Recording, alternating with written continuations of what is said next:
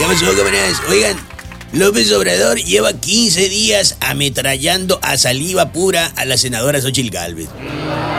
Anda tan ardido el presidente que ya mandó a preguntarle a los que antes les había recomendado vitacilina a sus adversarios que sí es cierto que si funciona y que si de pasada no le pueden mandar un poquito.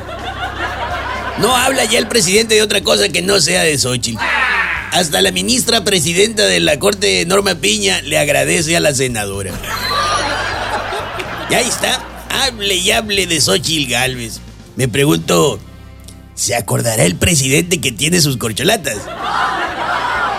El presidente dijo que a pesar de que el INE emitió una resolución para que se deje de usar la mañanera para criticar al aspirante Xochitl Galvez, pues dijo que él lo va a seguir haciendo porque aún no lo notifican.